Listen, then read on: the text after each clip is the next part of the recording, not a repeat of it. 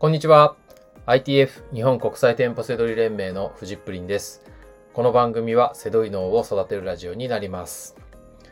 本日のテーマは、違和感セドリから廃盤商品は見つかるが逆はないという内容になります。えー最初に言っておく、おきたいんですけども、えー廃盤商品ってね、魅力ですよね、セドリだと。うん。なんですけど、まあ、廃盤商品だけ探してればいいかって言ったらね、ダメなんですよ。廃盤商品だけじゃ稼げないです。言い切ります。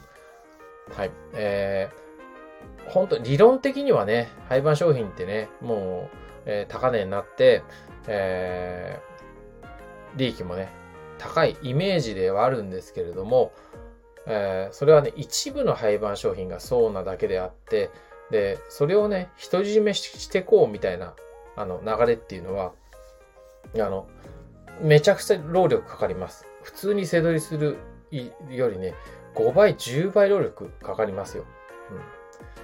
うん。あの、あとね、精神的に持たないでしょうね。あの、手に入んなくって。うん。まあまあ、そんな、最初に言っときます。はい。で、廃盤商品ってね、えー、利益商品とは全然限らないです。はい。でもそんなのね、調べりゃ、廃盤商品だけ調べるとかだったら簡単ですよ、だって。メーカーのね、ホームページとか見りゃいいだけなんですから。うん。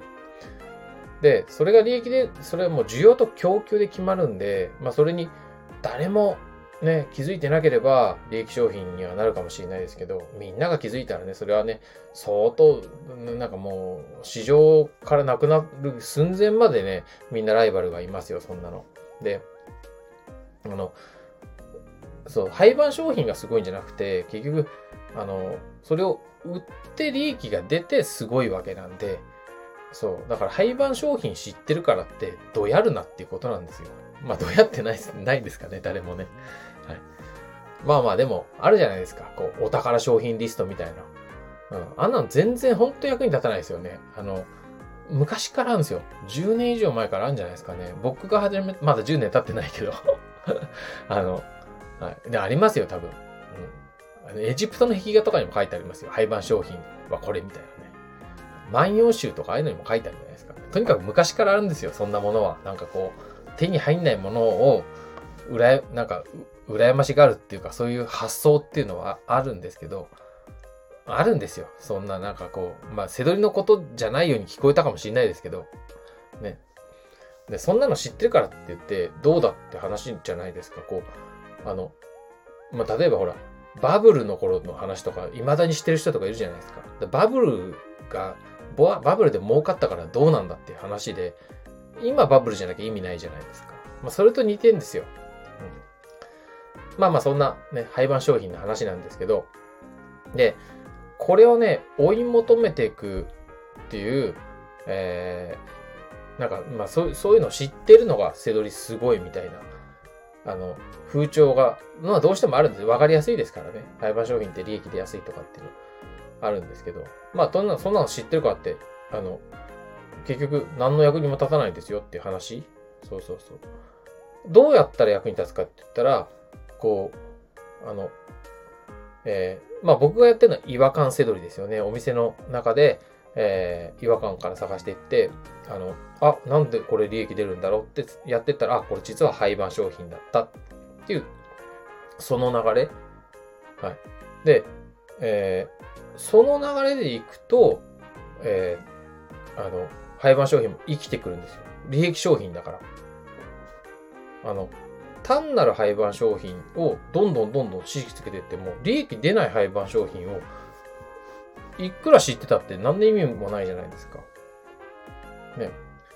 その、ね、お店の中で邪魔になっているものとか、えーずっとお店に滞在していて、もうお店が、えーいらない、余ってるものだとか、早く売り売りたいものとか、その流れで違和感、違和感が出てきて、えー僕は検索するわけなんですけど、そこで出てきたものが利益出て、かつ廃盤商品だったら、それは生きた情報になってくるわけですよ。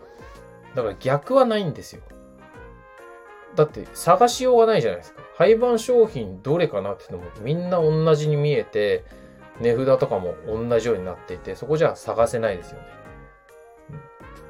お店の中で、まあ割引だとか、ね、半額だとかなんとか、まあ、あの、もう在庫限りだとか、そういった違和感があって、そこで見つけたものが廃盤商品ね。その流れがいいわけですよ。うん。だからまあ、あのー、まあ僕のね、書籍とか、あの、瀬戸の思考法の書籍とかにも書いてあるんですけど、まあ、うん、例で言ったら棚の置き方とか、あの、まあ、もう、あの、違和感せどりで言ったらね、王道中の王道ですけど、まあ、例えば、棚をパッて立って棚を見たときに、まあ、目の前、目の、目の高さ、胸の高さぐらいっていうのは、一番目がつき、あの、人に目がつきやすいゴールデンゾーンなわけで、そこは、あの、一番今、現行商品をお店は置きたいわけですよ。メーカーの人もそこに商品並べさせてくださいってやるわけじゃないですか。で、そこがもう一等地なわけですよ。で、そこで、ね、商品がちょっとでも一月遅れとかでもいいから古くなってくると、あの、上下左右にどんどんどんどん移動していくわけですよ。だから、棚の上とか変なとこにあるものっていうのは、実はもうそう、お店の中ではもう、えー、旬を過ぎた、ね、ものなわけですよね。そ、そこ、そこに違和感を感じて、利益商品を見つけることが見つかった場合っていうのは、あの、廃盤商品、それが廃盤商品だったりとかすると、それは価値がある。それ、それ、まあそういうのは、あの、えー、他のお店に行っても、えー、値引きされてる可能性も高いですし、えー、これからね、再販するわけじゃないから、市場の価格も、えー、下がりにくい。えー、そういうのをね、あの、こう、かき集めていったりとかね。そういうの、そういうのこそが回収なんですよ。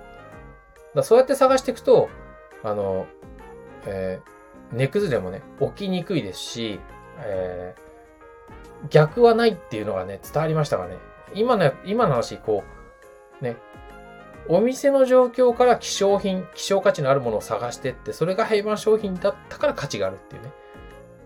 廃盤商品だったって言っても、ね、みんながそれ知ってて、どこでも売ってる廃盤商品だったらそれ意味ないですからね。そうそうそう。まあ、なんかね、それがちょっと伝えたかったんですけどね。